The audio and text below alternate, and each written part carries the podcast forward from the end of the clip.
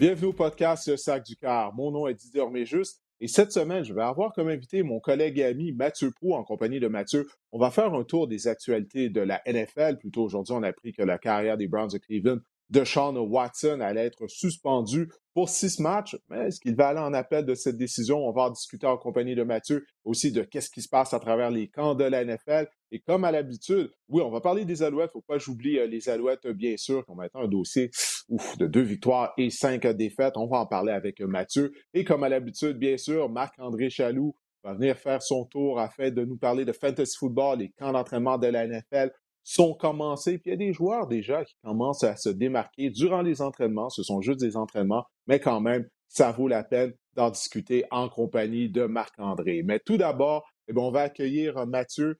Et Mathieu, bon, ce matin, on a appris finalement euh, que Deshaun Watson a être suspendu pour six matchs. Ça a été la décision euh, de la juge qui était en charge du dossier.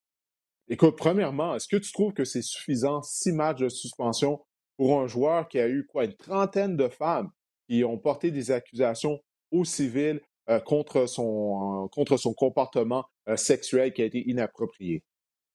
Oui, on va commencer avec le contexte dans lequel tout ça s'est passé, parce que ça a été une des rares fois où la NFL et l'Association des joueurs conjointement ont décidé d'y aller d'un arbitre indépendant. Donc, c'est là où est rentrée euh, la juge à la retraite Sue L. Robinson.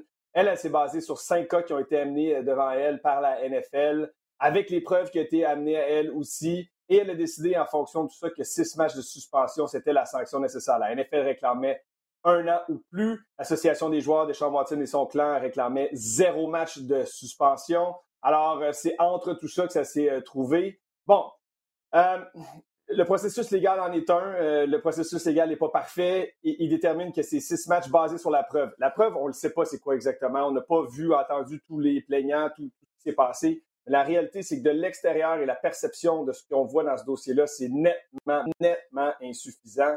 Euh, je sais qu'on ne peut pas vraiment comparer avec d'autres cas de suspension parce que euh, c'est la NFL qui a imposé ces suspensions-là, mais quand on pense à DeAndre Hopkins, à Josh Gordon, à Calvin Ridley qui a été suspendu une saison complète pour avoir misé 1500 pièces sur euh, des matchs de foot, c'est vraiment insuffisant. Il y a 30 femmes, tu l'as dit, Didier, 30 femmes qui ont accusé de Sean Watson de comportement inapproprié, même jusqu'à des cas d'agression sexuelle et il s'en sort avec six matchs de suspension. Aucune amende supplémentaire, soit dit en passant aussi. Hein. Donc ça, ça va lui coûter là, 345 000 cette suspension. 345 000 pour un gars qui vient de, de, signer une entente de 230 millions garantie, le plus gros contrat garanti dans l'histoire de la NFL.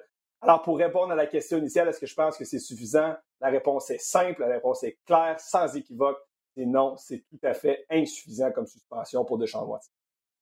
Non, je suis d'accord avec toi. Moi aussi que je trouve que c'est pas suffisant. Bon, c'est sûr que toi et moi, euh, comme monsieur, madame, tout le monde, on n'a pas accès aux preuves. On ne sait pas, mais juste le volume, le nombre de femmes qui ont porté des, accusations. Lorsqu'on lit les articles de Jenny Franchas euh, du, euh, du, New York Times, qui, elle, a fait enquête, puis je crois qu'elle a peut-être même fait une meilleure enquête que la NFL. Elle a parlé à plusieurs des, des, des soi-disant victimes de Deshaun Watson. Et écoute, pour moi, c'est le minimum, c'est la moitié de la saison au minimum. Ce n'est pas la saison au complet, mais au minimum, la moitié de la saison. Alors, six matchs, ouais, ça semble pas être suffisant. Maintenant, la question est de savoir, euh, est-ce qu'il va aller en appel? Et de cette suspension? S'il va en appel, ben, c'est le commissaire Roger Goodell qui va avoir le dernier mot dans tout ça.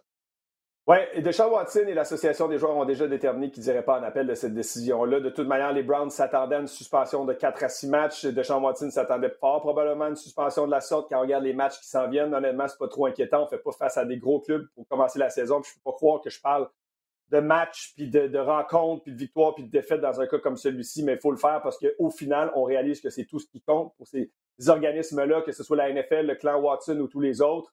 Euh, alors, on est probablement très satisfait avec six matchs en se disant, bon, on est correct, ça coûte pas trop cher, on peut sortir de là trois victoires, trois défaites ou quatre deux, et puis on passe à un autre appel. Mais la réalité, c'est que c'est du côté maintenant du commissaire Roger Goodell, qui lui est à l'emploi des 31 propriétaires, je dis 31 parce que les Packers sont publics, mais un de ces propriétaires-là, c'est Jimmy Haslam des Browns. On va demander d'aller en appel pour aller plus sévèrement. On a trois jours pour faire appel de la décision. c'est assez curieux, puis honnêtement, même si j'étudie en droit, je ne comprends pas trop le processus parce que si Roger Goodell va en appel, il sera la partie qui va aller en appel, mais il sera également le juge de cet appel. Alors, au final, il peut décider la suspension de Deshaun Watson, qui lui ensuite pourra aller en appel de la décision de Roger Goodell. Donc, est-ce qu'on veut s'embarquer dans ce bourbier-là du côté de la NFL et faire traîner ce dossier-là encore plus longtemps? Ou est-ce qu'on veut voir peut-être la réaction publique à la suspension initiale de six matchs et prendre une décision par la suite?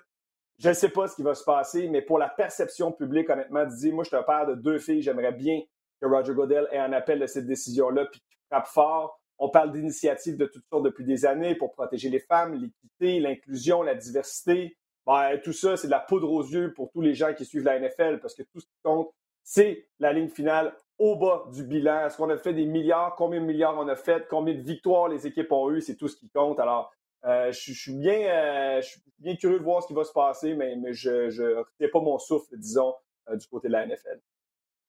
Ben, écoute, tu as parlé de la perception, hein, de comment ça va être reçu par le public. Crois-moi que la NFL va porter attention à ça, parce que souviens-toi, il y a de nombreuses années de ça, Ray Rice. Lorsque Ray Rice avait frappé sa fiancée, il lui avait donné un coup de poing dans un ascenseur, au début, il n'y avait pas eu de vidéo de ça. Ray Rice avait une suspension seulement de deux matchs, si je me souviens bien. Toutefois, lorsque la vidéo a été rendue publique, puis là, la NFL a vu la réaction du public, ben c'est là que euh, que Ray Rice a, eu une plus longue suspension et n'a plus jamais joué dans la NFL. Bref, ça a été la fin de sa carrière euh, une, fois que cette vidéo-là a été rendue publique. Il n'y a rien que la NFL euh, aime plus que de protéger son image, la perception du public. Donc, moi, j'ai bien hâte de voir ça durant les trois prochains jours. S'il y a de grosses réactions du côté du public, ben, ça va être quoi maintenant la décision du côté de la NFL? Ouais, on pourrait en parler pendant des heures de ce dossier-là. Moi, je terminerai en disant ceci. La NFL va être écorchée encore une fois par un dossier de la sorte, mais va continuer. Euh, tous les scandales qui ont affecté l'Église au cours des années, ah, il y a ben toujours des disciples qui se rendent à l'Église le dimanche. Mais c'est la même chose, c'est une religion aux États-Unis, hein, la NFL. Alors, malgré tous ces, euh, ces, événements-là, euh, tristes qui se produisent, ben, les gens, les fidèles vont toujours être là le dimanche. On va continuer à suivre la NFL. Mais pour les Browns, j'espère que les Browns écopent. Honnêtement, je suis pas un fan. Tu sais, comme moi, on fait, plein de matchs ensemble. Je n'ai rien à cirer qui gagne, qui perd. Moi, je couvre les matchs, j'analyse qui passent. Mais sincèrement, j'espère que les Browns retournent au fond du classement puis croupissent là pendant des années pour la décision qu'ils ont prise d'octroyer le plus grand contrat garanti de l'histoire à ce gars qui est accusé par 30 femmes.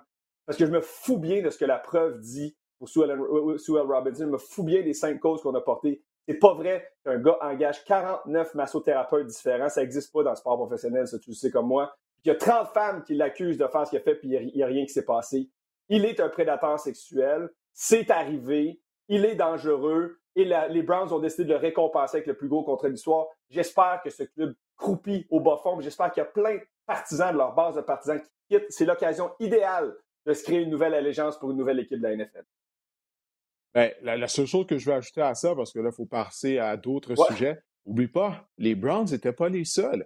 Les Falcons d'Atlanta mm-hmm. courtisaient de Sean Watson. La raison pourquoi, euh, lorsqu'ils n'ont pas mis sous contrat Watson, que Matt Ryan, lui, a dit ben, regardez, moi, je m'en vais d'ici. Donc, euh, c'est la raison pour laquelle Matt Ryan porte maintenant l'uniforme des Colts d'Indianapolis. J'oublie quelles étaient les, autres équipes. Oui, il y avait les Saints de Nouvelle-Orléans également qui étaient intéressés. Donc, il n'y avait pas juste les Browns. Donc, ça, ça en dit beaucoup sur la NFL et vraiment la, vraie importance qu'ils apportent euh, au dossier de la, violence contre les femmes et, même les crimes à connotation sexuelle. Ben, écoute, on va se mettre à parler maintenant. C'est jamais facile de faire une transition de ce sujet-là à un autre mm-hmm. sujet, mais on va parler de ce qui se passe sur les terrains d'entraînement puisque les camps sont commencés euh, du côté de la NFL. Et on va se pencher sur le dossier des Buccaneers de Tampa Bay parce qu'eux, ils ont appris la semaine dernière euh, qu'ils allaient devoir jouer la saison sans les services de leur excellent centre, Ryan Johnson. Malheureusement, il a subi une blessure à un genou qui, a mis fin à sa saison lors d'un des premiers entraînements euh, du camp. Et puis là, ça s'ajoute au départ qu'on a eu au niveau de la ligne à, la ligne à l'attaque, en particulier au centre de la ligne à l'attaque. L'excellent garde Ali Marpet a pris sa retraite durant la saison morte. Euh, et Alex Kappa, lui aussi, qui est un très bon garde, ben, lui, il a quitté via le marché des joueurs autonomes. Il porte maintenant les couleurs euh, des Bengals de Cincinnati. Moi, ça me fait poser la question. On sait que Tom Brady n'est pas un carrière mobile. Certainement pas, maintenant qu'il est rendu à l'âge de quoi, 45, 46 ans, là, je perds le fil du côté de Brady. Mais la pression au centre, ça a toujours été son pire ennemi. Est-ce que là, ça risque pas d'être une saison de trop pour Tom Brady en raison des nombreux départs et blessures qu'il y a eu au centre de la ligne à l'attaque des Bucks. tu ne m'attraperas plus jamais de dire en ondes enregistré, c'est la saison de trop Brady. Impossible, à 45 ans, il nous a prouvé trop de fois qu'il était capable de jouer à un haut niveau malgré son âge. Mais tu as raison, c'est vraiment une lourde, lourde perte dans tous les sens du terme parce que la pression du centre, c'est vraiment ce qui lui fait mal. Il faut avoir, tout comme quand Breeze est avec les Saints, ça me fait penser à la même chose. Des bons gardes, un bon centre, capable de contrôler, il peut rester dans la pochette parce qu'il ne bouge pas. Le X, il est toujours sur son X pour décocher ses passes. Ryan Jensen, pour donner une idée, 30 minutes après que Brady est revenu de la retraite, il a signé une entente de 3 ans pour 39 millions. C'est un gros contrat, ça, pour un joueur de centre. C'est un joueur important. La chimie entre le centre et le carrière, c'est très important tout ce qui se passe, c'est le capitaine de la ligne à l'attaque de la protection, c'est si important. Puis il amène aussi ce, edge, hein. Il joue avec du papier sablé, là, comme on dit. Il est nasty, il est tough, amène cette attitude.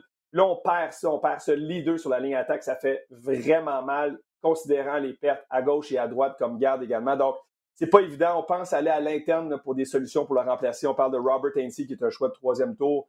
L'année dernière, a produit Notre Dame. On dit qu'il est très intelligent, tout ça, mais il a quand même bien juste joué 31 jeux dans sa carrière NFL. L'autre option, c'est peut-être Nick Leverett qui a joué 60 jeux, lui, en 2021. Donc, c'est des gars avec beaucoup, beaucoup moins d'expérience, beaucoup moins de, leadership que Ryan Jensen amenait. Alors, ça va être une lourde perte pour les Buccaneers de Tampa. Oui, comme dit, on va aller à l'interne pour le moment. On va voir comment les joueurs-là vont jouer durant le camp d'entraînement. Il y a toujours JC Trader, qui est un centre vétéran, qui est disponible via le marché des joueurs autonomes. Alors, si jamais euh, le résultat de ces joueurs-là sur le terrain n'est pas concluant, peut-être qu'on donnera un coup de fil à JC Trader. On reste du côté des Buccaneers euh, rapidement. Ils ont mis sous contrat Julio Jones. Si on était en, 2014, ça aurait été vraiment excitant cette mise sous contrat-là. Mais écoute, lorsque tu es un vétéran et qu'une équipe te met sous contrat à la fin du mois de juillet, je pense en dit long euh, où Julio Jones en est rendu euh, dans sa carrière, âgé de 33 ans. L'année dernière, avec les Titans du Tennessee, il a marqué seulement un touché en saison mmh. régulière, constamment blessé. Il est plus aussi explosif qu'il l'a été. J'imagine qu'on va lui trouver un rôle qui ne sera pas utilisé lors de tous les gens en attaque des Buccaneers, mais tu penses de quoi la mise euh, sous contrat de Julio Jones par les Bucks? Ben, je pense que c'est exactement ce que tu viens de dire. C'est pour remplir des trous. Euh, Chris Godwin, on se souvient, s'est déchiré le ligament croisé antérieur au mois de décembre. Donc, c'est peut-être pour pallier à son absence en début de saison. Pour moi, il est derrière Evans, Godwin euh, et même Russell Gage qu'on est allé chercher du côté des Falcons. Donc, c'est un numéro 4-5 peut-être pour pallier des trous. S'il y a des blessures, on est capable de l'insérer. C'est un vétéran qui va pouvoir jouer plusieurs positions. Je comprends qu'il est vieillissant, c'est plus du tout le même joueur qu'il était, mais sa présence dans le vestiaire, son leadership, euh, moi, je trouve que c'est une bonne mise sous contrat qui peut aller jusqu'à 8 millions, disons, s'il connaît une superbe saison. Ce serait une aubaine si jamais un joueur tombe. Donc, on, s'achète une espèce de police d'assurance. Euh, je ne m'attends pas à ce qu'il fasse des miracles cette année, mais mais si tu as des blessures, c'est un solide bon gars à avoir dans le vestiaire avec toi pour prendre sa place. Puis lui veut gagner un Super Bowl, donc je pense pas que son ego, ça n'a jamais été un gars avec un gros ego, un gros orgueil. Un gars qui va prendre son rôle, prendre sa place dans le vestiaire. Je pense que c'est une bonne mise sur contrat pour les Bucks. Tu dis s'il y a des blessures, mais lui aussi, il faut qu'il reste en santé. Puis il a été capable de le faire lors des deux dernières années. Mais joue moins, des deux dernières saisons à peu près. Ouais, s'il joue moins, peut-être moins de chance euh, élongation musculaire aux ischio-jambiers qui est rendu sa marque de commerce à ce stade euh, de sa carrière. Écoute, on va aller du côté euh, du nord-ouest des États-Unis à Seattle. DK Metcalf, ben, finalement, il a fait sauter la banque comme plusieurs receveurs de passes au cours de la saison morte, destiné une prolongation de contrat de trois ans, 72 millions de dollars. Alors, tant mieux pour lui. C'est Drew Locke qui va lui lancer le ballon. En tout cas, ça, je ne sais pas comment ça va se terminer. Drew Locke ou, euh, j'oublie le, nom de l'autre carrière, là, Gino Smith. des Jets. Gino Smith, un ou l'autre. En tout cas, je ne sais pas si euh, DK Metcalf sera productif avec ces deux-là au poste de quart, un de ces deux joueurs-là, mais peu importe. Son compte de banque euh, va être bien rempli. Alors, qu'est-ce que tu penses de ça, de ce contrat-là pour euh, DK Metcalf? Il n'est pas le seul. Il, y a, il, y a, Debo Samuel, on va en parler tout à l'heure, qui lui aussi a signé une mmh. prolongation de contrat. Un autre receveur dans l'ouest de la nationale qui fait sauter la banque. Après DeAndre Hopkins à 27,25 millions cette année, Cooper Cup à 26,7, Debo Samuel à 23,8 et maintenant DK Metcalf à 24 millions cette année. Hmm. Ce que ça me fait penser, Didier, c'est qu'au repêchage en 2019, là, Nikhil Harry, Nicole Herman, J.J. Arcega Whiteside, Paris Campbell et Andy Isabella la liste. Sont passés avant DK Metcalf et c'est ce qui me fait sourire. Donc, mais le problème, c'est que tu donnes 24 millions à Metcalf, tu donnes 17 millions à Tyler Lockett mais tu n'as pas de corps pour lancer le ballon, puis tu n'as pas vraiment de bonne ligne à l'attaque. Donc, tout ça, c'est bien beau d'avoir des bons joueurs de position. Mais le football, ça se gagne dans les tranchées. Puis les Seahawks, ont du surplace depuis plusieurs années en raison de ça. Puis là, ils ont perdu en plus le gars qui faisait bien paraître une mauvaise ligne à Russell Wilson, qui était capable de prolonger les jeux, qui est bon avec ses jambes. Donc, c'est bien beau le contrat. Tant mieux pour DK Metcalf, fait bien du cash, mais je ne veux pas les Seahawks faire quoi que ce soit cette année. Oui, non, écoute, je suis d'accord avec toi. Seattle est une équipe euh, en reconstruction. Donc, prolongation de contrat pour DK Metcalf. Il a demi à l'attaque euh, Chris Carson qui, lui, euh, se retire. il a dû subir une, intervention chirurgicale au cou. Je crois que c'est la deuxième fois de sa carrière qu'il avait une grave blessure Alors, je vais juste mentionner ça, étant donné que Carson a été partant pendant quelques années du côté des Seahawks, s'est rendu de fiers services à Seattle et également à ses propriétaires au niveau du fantasy football. Il ne faut pas oublier, Chris Carson a été un choix de septième ronde. Choix de septième ronde repêché. Une belle carrière. Donc, on espère que son coût ne sera pas un problème pour lui pour les restants de ses jours, puisqu'il demeure un, jeune homme. On reste du côté de la section ouest de la nationale. Les 49ers de San Francisco, j'ai mentionné tout à l'heure, Debo Samuel, lui, il a signé une prolongation de contrat de trois ans pour 73 euh, millions euh, et demi de dollars, donc un million et demi de plus que DK Metcalf, euh, valeur maximale, bien sûr, euh, du contrat. Et puis, j'ai aimé, Mathieu, des commentaires de A.J. Brown. Je ne sais pas si tu as vu le tweet de A.J. Brown. Te souviens-toi, A.J. Brown qui avait été échangé des Titans du Tennessee Eagles de Philadelphie lors du repêchage qui était diffusé sur nos ondes. À ce moment-là, on se disait, bah ouais, on comprend les Titans de l'échanger, étant donné le, marché à la position de receveur. Euh, il allait demander beaucoup trop d'argent.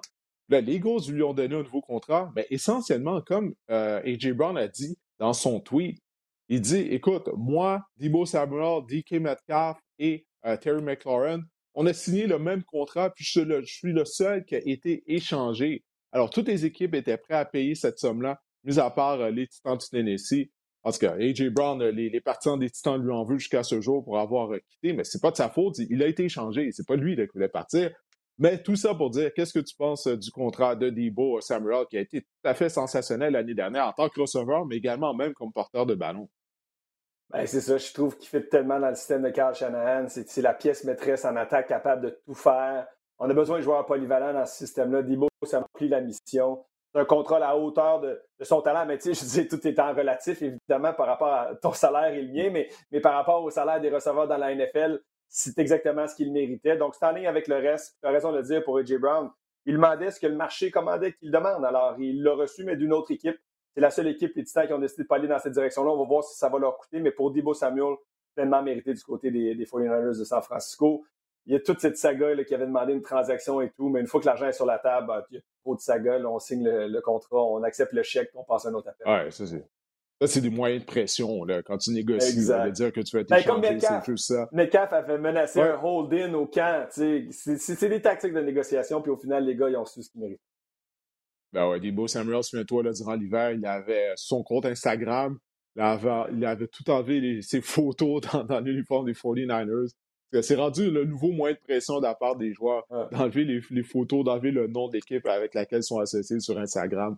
On en est rendu là. Mais là, c'est Trey Lance qui va lancer des passes à Debo Samuel et non Jimmy Garoppolo. La semaine dernière, le directeur général John Nish ainsi que l'entraîneur-chef des Niners, Kyle Shanahan, les deux ensemble ont tenu un point de presse où ils ont dit, écoutez, Trey Lance est notre homme, il est notre carrière partant cette saison. Et ils ont même euh, ouvert la porte à ce que Jimmy Garoppolo soit échangé alors, qu'est-ce que tu penses que ça va donner cette attaque des 49ers avec Trey Lance au poste de quart? Je sais que c'est difficile de se prononcer, on n'a même pas vu un match préparatoire jusqu'à présent, mm. mais qu'est-ce que tu penses de cette nouvelle-là? Est-ce qu'on parie euh, un peu trop là, du côté de Shanahan et Lynch? on a encore Garoppolo le sous contrat. Est-ce que tu n'aurais pas aimé peut-être qu'on garde Jimmy Garoppolo au sein de l'organisation au cas où que Trey Lance, euh, ne soit pas en mesure euh, de jouer à un haut niveau?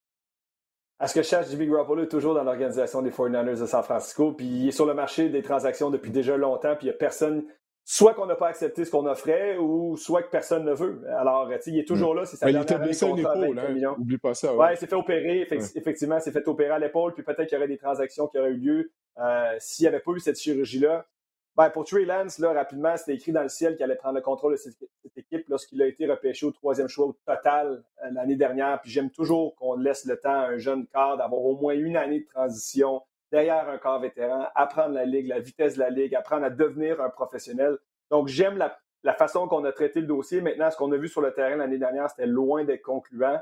J'ai hâte de voir. Il va avoir une courbe d'apprentissage, il va avoir des erreurs. Ce ne sera pas un corps parfait. Je parlais du système de Carl Shanahan. Le système sera différent. un corps complètement différent entre les deux. Un corps mobile, un corps dangereux avec ses jambes. J'ai hâte de voir comment Shanahan va l'utiliser. Puis pour Garoppolo, ben, il reste une année de contrat, comme je disais. Alors, je ne sais pas, euh, on a vu le marché pour Baker Mayfield. Il n'y avait pas grand-chose pour Baker Mayfield. Euh, il n'y a pas grand-chose pour Jimmy Garoppolo, à mon sens. Est-ce qu'on va le laisser aller libre comme l'air à la fin de l'année? Est-ce qu'il va attendre là, lui, puis récolter son 24 millions chez les 49ers? Est-ce qu'il y a vraiment quelqu'un qui va transiger, qui va être désespéré d'avoir un corps? Je ne sais pas. Jimmy G, c'est un bon corps qui a signé un lucratif contrat, mais ce n'est pas un corps élite, à mon avis. Son plafond a été atteint. Euh, et je ne sais pas qui va miser sur lui pour la suite des choses. Tu parlais des Seahawks. On ne ferait pas une transaction dans la section, mais est-ce que peut-être on irait éventuellement signer un contrat du côté de Jimmy G s'il devient agent libre avec les Seahawks? Bref, euh, pour l'instant, je ne le vois pas bouger parce qu'il n'y a pas eu de mouvement depuis déjà longtemps. Oui, ben là, bon, premièrement, il est finalement en santé, rétabli de l'intervention chirurgicale mmh. qu'il a subie. Euh, je crois que c'était à l'épaule gauche, c'est pas l'épaule avec laquelle il lance, il est droitier, mais quand même. mais écoute, euh, dans, le cas de Garoppolo, je lisais, il y avait des rumeurs qu'il envoyait peut-être à New York avec les Giants. Ça, ça reste à voir. Mais si un carrière se blesse, c'est là que les Niners vont avoir beau jeu. Parce que souviens-toi, lorsque Teddy Bridgewater s'était blessé, lorsqu'il était carrière partant des Vikings, s'est blessé lors du camp d'entraînement, là, on était pris de panique du côté des Vikings. On a appelé les Eagles de Philadelphie. Ils avaient Sam Bradford de disponible, étant donné qu'ils venaient de repêcher un Carson Wentz. Si je me souviens bien, Là, on a donné un choix de première ronde pour amener Bradford au Minnesota. Donc, je pense que si je suis John Lynch, écoute, le malheur des uns fait le bonheur des autres. Tu veux jamais que quelqu'un se blesse, mais je crois que c'est le scénario, qu'on espère qui arrive lors des camps d'entraînement, probablement. Oui, puis juste pour dire, finir là-dessus, mais son salaire de 25 millions est garanti à partir de la semaine 1. C'est là vraiment mmh. où on va prendre une décision. Donc, il faut savoir que c'est là. Alors, si on est capable de transiger avant pour pas avoir ce 24 millions-là sur notre masse salaire. C'est 24 ou 25 ou 24,5, mais dans ce coin-là. Euh, c'est la date à, avoir en tête pour euh, Jimmy Ah, date butoir pour Jimmy Garoppolo, j'aime ça. Mm. En on va voir qu'est-ce qui va arriver. On va garder un œil là-dessus, surtout si un carrière partant qui se blesse au sein d'une des autres équipes de la NFL. Mais écoute, on va se tourner maintenant du côté de la Ligue canadienne de football, plus précisément, bien sûr, des Alouettes de Montréal.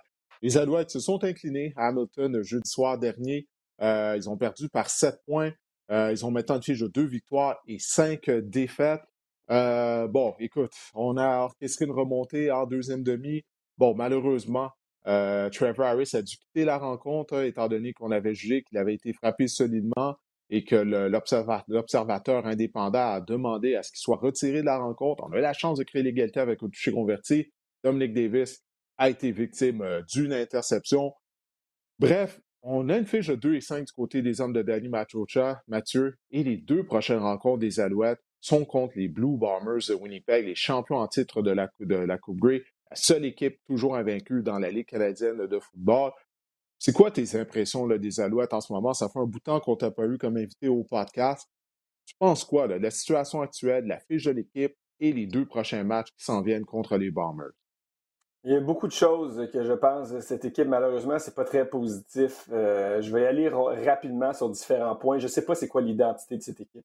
Je sais pas euh, offensivement qu'est-ce qu'on est exactement. Tu sais, quand on avait stand back, on était une équipe qui courait, qui martelait le front défensif, puis après ça, qui prenait des, longs jeux, un peu à l'image de Winnipeg. Winnipeg, c'est ce qu'ils font. Même si le jeu au sol ne fonctionne pas, on court, on continue de courir pour rapprocher le front défensif, puis après ça, on attaque les, les zones profondes. Il y a comme il y a une philosophie, on dirait que il y, a une, réflexion sur ce qu'on fait. Puis je dis pas qu'il n'y en a pas chez les Alouettes, mais moi, de l'extérieur, je ne la vois pas. On a complètement abandonné le jeu au sol depuis que Stanback n'est pas là. Malgré le fait oui et Fletcher font quand même bien quand on court. Et, là, il n'y a même plus de menace de course. On, semble euh, hésiter entre les zones profondes et les zones courtes. Je ne vois pas le flow dans les matchs. Je ne comprends pas trop ce qu'on fait euh, du côté euh, de l'attaque. Défensivement, euh, écoute, force est de constater que l'ajustement avec notre torp est beaucoup plus compliqué que ce qu'on pouvait penser. On n'est pas capable d'attaquer le corps adverse. Quand on se rend, on n'est pas capable de plaquer. Euh, je pense que le système a peut-être des problèmes, mais les joueurs aussi ont des problèmes. On ne gagne jamais nos 1 contre 1. Donc, ça, c'est problématique. Quand je regarde l'ensemble de l'équipe, je vais terminer avec ça. C'est qui tes joueurs américains dominants? À part Eugene Lewis, on avait stand-back. C'est vrai, Greg Reed est un joueur aussi qui était très bon. Donc, c'est deux joueurs qu'on a perdu à des blessures. Mais c'est qui tes joueurs dominants, ton, bloqueur comme Stanley Bryant à Winnipeg, ou ton, ou, ton porteur de ballon comme Kadeem Carey, ou, ton corps arrière comme Zach Collaros ou Nathan Rourke, ou euh, défensivement, ton ailier défensif comme Lorenzo Molden de Ottawa qui vient de, mm-hmm. de, réaliser son septième sac de la saison, ou ton secondaire comme Adam Begill. Tu sais, je, je nomme des noms, je sais que c'est facile de le dire, mais qui sont tes joueurs américains dominants qui prennent le contrôle de match? Je ne le sais pas. On a du bon talent canadien, on est allé chercher des bons Québécois, on est allé... mais les joueurs canadiens, américains qui vont dominer un match, je ne sais pas c'est qui. Alors, je ne sais pas c'est quoi l'identité exactement de cette équipe-là. Malheureusement, ben, je pense que ça se traduit par des défaites serrées. On est dans le coup toujours, mais on ne réussit jamais à finir le travail. Donc, c'est très décevant. J'imagine que nous, on est déçus à regarder ça, on suit cette équipe-là de près, mais comment on doit être déçu dans le vestiaire des Alouettes, ça doit être très difficile présentement. Comme tu disais, on fait face aux Blue Bombers de Winnipeg deux semaines consécutives. Faut être bien franc, Didier. Là. Je vois pas comment les Alouettes peuvent gagner ces matchs-là. C'est une équipe tellement dominante présentement, les Blue Bombers. Euh, c'est une équipe qui, justement, tout le contraire, les Alouettes trouvent des façons de gagner tous les matchs serrés. Donc, ça va être vraiment une mission difficile pour cette formation au cours des deux prochaines semaines. Ouais, ben écoute, euh, tout d'abord, Winnipeg va s'amener ici à la suite d'une semaine courte. Euh, on va avoir eu seulement cinq jours euh, entre nos deux matchs. Alors ça, peut-être que ça pourrait jouer à l'avantage des hommes de Danny Machocha, comme ça avait été le cas lorsque les Riders s'étaient amenés à Montréal. mais oui, c'est vrai que ce que tu dis, c'est qu'on n'a pas d'équilibre du côté de l'attaque. Depuis qu'Anthony Calvio est sélectionneur de jeu, là, c'est son troisième match, on court euh, moins de dix fois par course. je parle des courses avec mmh. nos porteurs, de ballon, que ce soit Fletcher oui, euh, ou Antwi. Et pourtant, après son premier match euh, contre Edmonton, j'avais parlé à Anthony Calvio lors de la, semaine suivante et il avait reconnu que ça allait prendre un meilleur équilibre à l'avenir dans sa sélection de jeu. Là, ça fait deux matchs de ça. On n'a toujours pas vu ça. Et malgré le fait qu'un match était serré, on tirait de l'arrière par ah seulement quatre points à la mi-temps. Puis euh, tous les matchs ont été serrés. Euh, ça avait été le cas aussi contre Edmonton. On n'a presque pas couru avec le ballon euh, en deuxième demi. Alors ça, Anthony Carvio va devoir se, regarder dans le miroir. Puis c'est pas juste lui, ce sont les entraîneurs au complet en attaque, parce que c'est ce qu'on nous a dit. Carvio est celui qui sélectionne les jeux, mais c'est un effort collectif qu'on met du côté des entraîneurs, du côté de l'attaque. Il n'y a personne qui a le titre de coordonnateur offensif.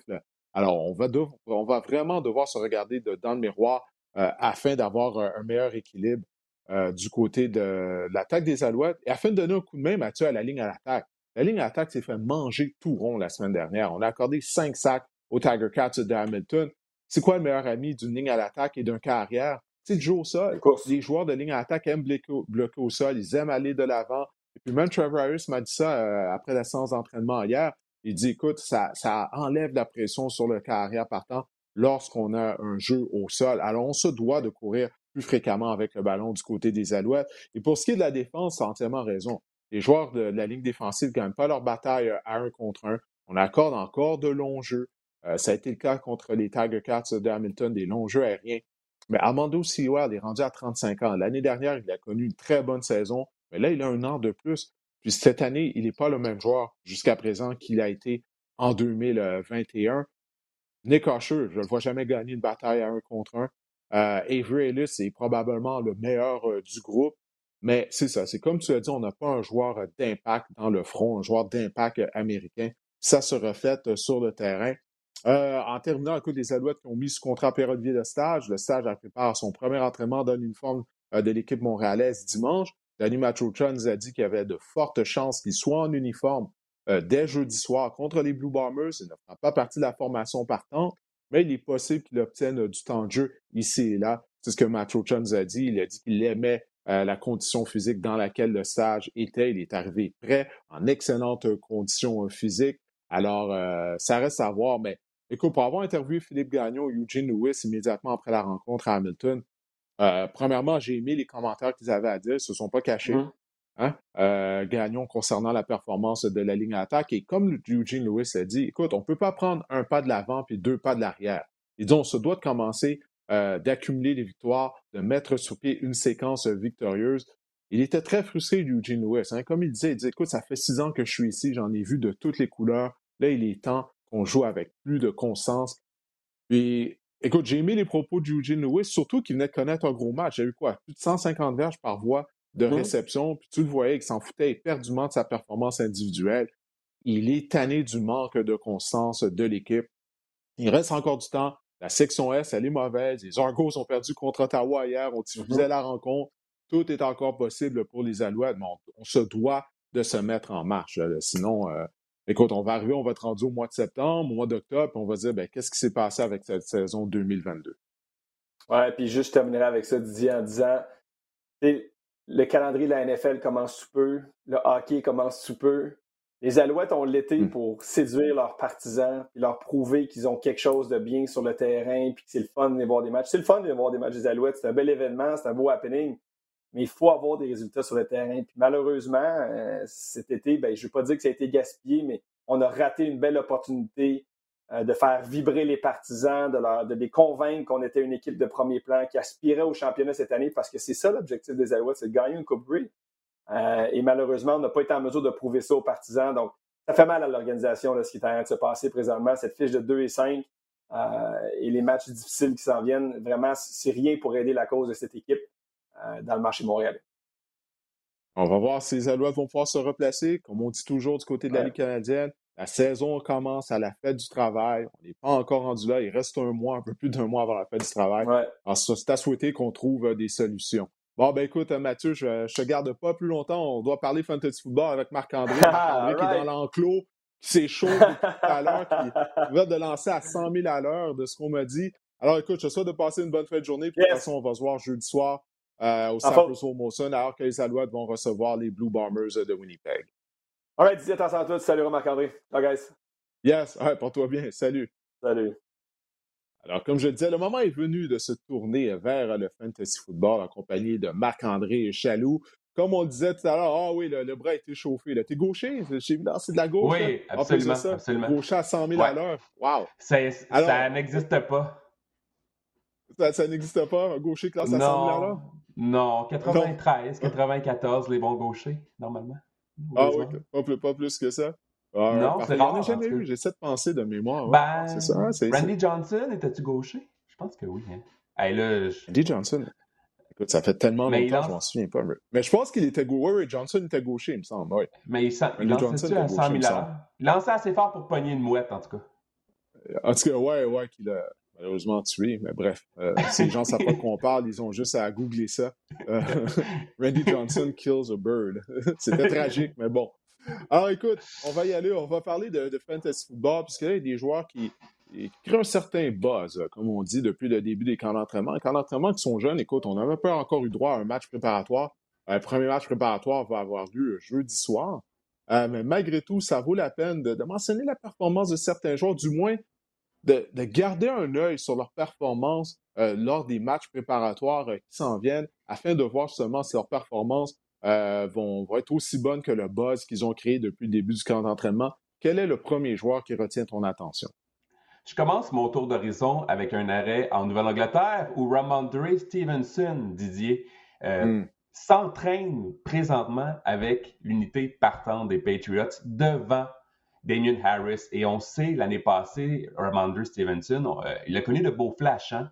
Et c'est une moyenne de 4,6 verges par course l'année dernière. Il a obtenu 600 verges sur 133 portées et 5 touchés.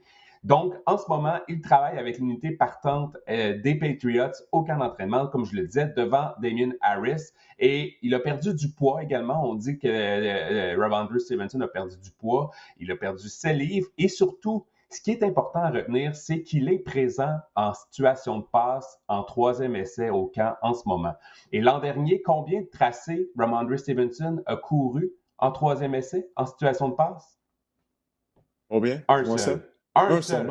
Ah un seul tracé. Donc, c'est vraiment intéressant de le voir déjà prendre du galon dans cette attaque-là. Donc, Robandre Stevenson, pour moi, euh, commencera à être intéressant au niveau fantasy. C'est quelque chose à retenir et on voit beaucoup de, de faits saillants sur lui en ce moment. Il est vraiment la grande vedette du camp des Patriots en ce moment. Faut dire, par exemple, que James White est blessé présentement. C'est peut-être un joueur qui pourrait, euh, une fois la saison entamée ou en cours de saison, lui... Euh, lui soutirer des opportunités en troisième essai. Mais pour le moment, Ramondre Stevenson est le porteur de ballon numéro 38 36 euh, pardon, au niveau fantasy, et on voit les noms devant lui, Melvin Gordon, Ken Walker, c'est des, euh, des porteurs de ballon qui sont des numéros 2. Si Ramondre Stevenson devient vraiment euh, l'homme de la situation en Nouvelle-Angleterre, ce sera intéressant derrière lui, Cordell Patterson et Ronald Jones. Ronald Jones, c'est un numéro 2, un numéro 2 dans l'attaque des Chiefs. Cordell Patterson, il y a le jeune Tyler Algier qui, qui fait très bien également au camp. Donc, pour moi, euh, Ramondre Stevenson est, euh, est, en constante ascension euh, au niveau fantasy. Oui, Ramondre Stevenson, moi, c'est un joueur que j'aime beaucoup. J'avais bien aimé lors de sa dernière saison à Oklahoma. C'est un gros porteur de ballon. La seule chose qui me fait peur, c'est qu'avec Bill Belichick, les Patriots, hein, la position de demi à l'attaque partant, on ne sait jamais de semaine en semaine qui sera le porteur de ballon qui va obtenir le plus de courses. Ça, ça peut devenir très frustrant. Alors, comme on sait, Harris c'est un porteur de ballon qui lui aussi euh, est très talentueux. Mais écoute, ça vaut la peine d'avoir euh, Stevenson dans notre radar, comme je le disais tout à l'heure. Les matchs préparatoires n'ont pas commencé. On va voir de quelle façon il sera, utilisé également lors des rencontres préparatoires, mais son talent est indéniable, selon moi, euh, Ramondre Stevenson. Maintenant, tu as un receveur qui, selon toi, d'après ce que tu as lu, connaît un bon camp d'entraînement, puis c'est au sein d'une très bonne équipe. Les Rams, rien de moins, les champions en titre du Super Bowl. Cooper Cup et surtout Matthew Stafford ont milité personnellement durant l'entre-saison pour que les Rams signent Allen Robinson et la chimie au camp en ce moment est tout simplement spectaculaire avec Matthew Stafford. Il faut dire qu'Allen Robinson a vraiment connu une saison décevante et en tant que, joueur fantasy, en tant que propriétaire fantasy, je me suis moi-même fait brûler l'année dernière par Allen Robinson euh, avec les, Bears. Mais il faut dire que Allen Robinson en est passé. Excuse-moi de t'interrompre, mais as-tu déjà vu la liste de tous les carrières avec qui Allen Robinson a joué durant sa carrière, c'est effrayant, ça fait peur. Écoute, il n'a jamais eu de carrière talentueuse. L'année dernière, bon, Fields est talentueux, mais il était en carrière recrue. Mais écoute, il n'a vraiment pas été chanceux à ce niveau-là durant sa carrière. Bref, je vais faire ma parenthèse. Et l'année dernière, avec Justin Fields au poste de quart, 29% des ballons envoyés vers Allen Robinson étaient non saisissables, étaient pas attrapables. Donc, ça vous montre à quel point Justin Fields a, il a des qualités, Justin Fields, mais il a aussi beaucoup de défauts. Euh, l'année dernière, là, euh, Allen Robinson se retrouve avec Matthew Stafford, qui lui a été dans le top 10 l'année passée pour les, le pourcentage de passes complétées. Donc ça, c'est intéressant. Et s'il y a un, euh, un, bémol ou un point où les Rams, l'attaque des Rams qui a gagné le Super Bowl, qui est prolifique, c'est dans la zone début, dans la zone payante. L'année dernière, les Rams étaient 16e dans la NFL euh, pour les succès dans la zone payante. Et Allen Robinson, au cours de sa carrière, entre 2018 et 2021, il a obtenu, il a obtenu, euh, ça a été ciblé 57 fois euh, dans la zone payante. Il a obtenu 29 réceptions et 13 touchés. Donc, il est vraiment un rouage important dans la zone payante. C'est un gros receveur. Et en ce moment, il est le receveur numéro 23 au niveau fantasy. Il est euh, il est devant euh, Amari Cooper, euh, mais il est surtout derrière Jalen Waddle. Et je vous ai fait un beau plaidoyer pour Brandon Cooks aussi il y a quelques semaines. Je commence vraiment, on s'entend Waddle, Brandon Cooks. Allen Robinson est attaché à un meilleur quart arrière que, ces joueurs-là. Amari Cooper, avec la, suspension qui, qui, vient de tomber chez, chez, les Browns, Jacoby Brissett sera, bon, on s'attend à ce qu'il soit là pour au moins les six premiers matchs. Donc, Allen Robinson, pour moi, Marquis Brown euh, devant lui également, je, m'attends vraiment. Euh, il, monte dans mon classement. Il est en ascension pour moi, Allen Robinson. Si, tout va bien, je pense qu'il pourrait être, euh, pourrait être une belle pièce ou une belle carte cachée cette année. Oui, essentiellement, lui, il va être appelé à remplacer Odell Beckham. On se souviendra des performances de Beckham en deuxième moitié de saison avec les Rams. Alors, écoute, s'il peut produire de la même façon que Beckham avait fait, ses propriétaires euh, Fantasy Football et les Rams euh, vont être comblés. Maintenant, un receveur recru euh, qui fait bien du côté des Steelers de Pittsburgh, il s'agit de l'ancien de l'Université de Georgia, George Pickens. Tu sais, l'expression, Didier, c'est à la mode depuis deux ans. Faites vos recherches. Ben, je les ai faites pour vous.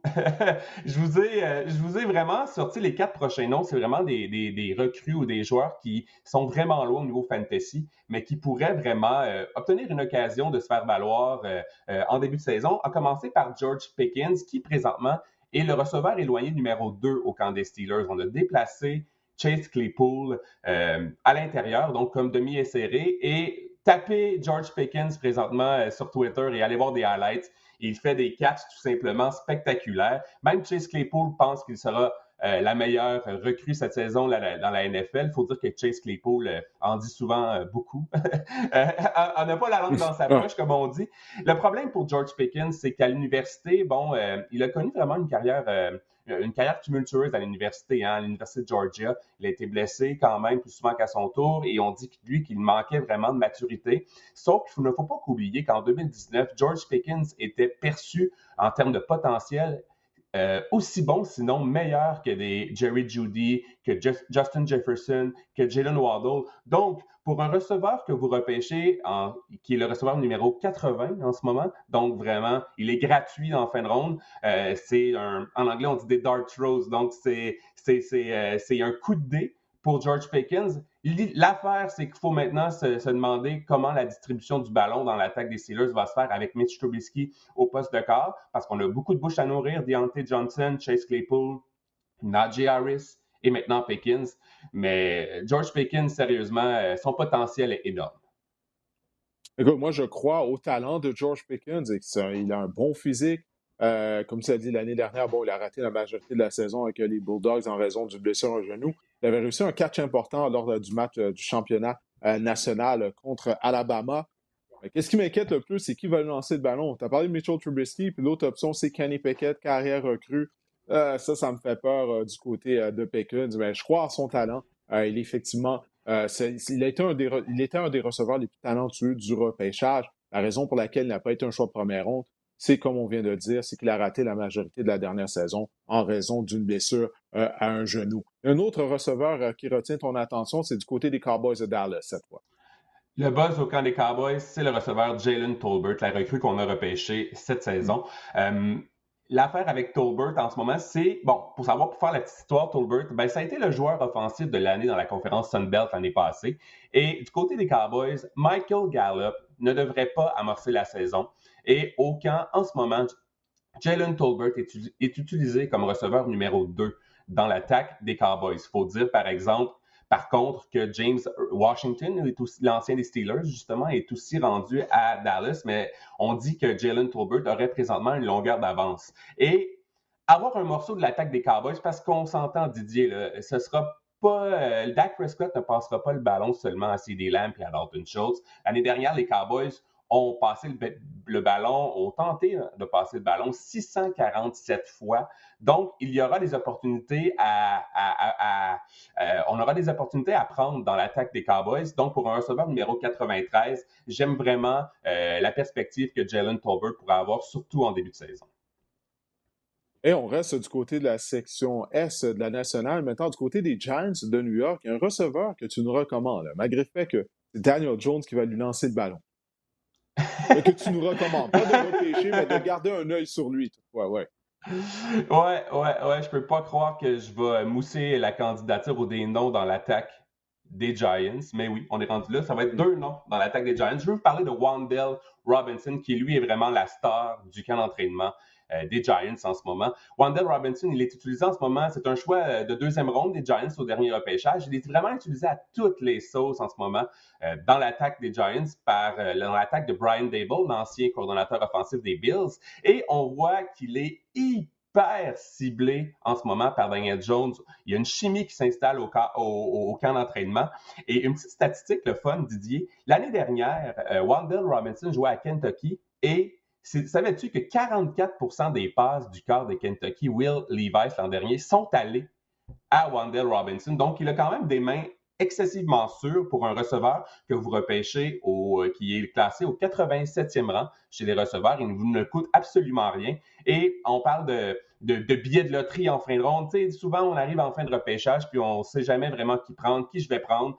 Euh, prendre une chance avec Wandell Robinson, euh, c'est vraiment intéressant. Je pense qu'il pourrait euh, connaître un bon camp, un bon camp et pourrait connaître du succès dans l'attaque des, Giants, puisqu'il il aura l'opportunité de se faire valoir assez tôt.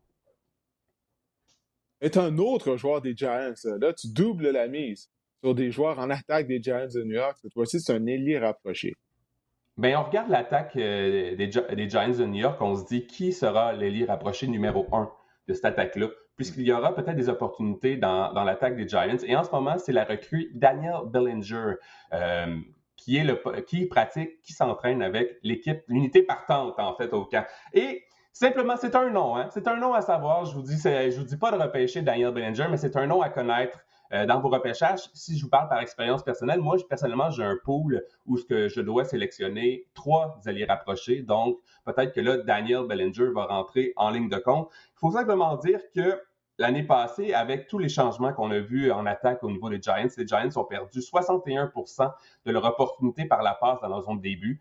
Et euh, on sait que bon, Brian Dable était euh, le coordonnateur offensif de, Dawson Knox. Hein. On, sait que Dawson Knox a vraiment été utilisé à outrance ou à, bon escient dans la zone de début par Josh Allen.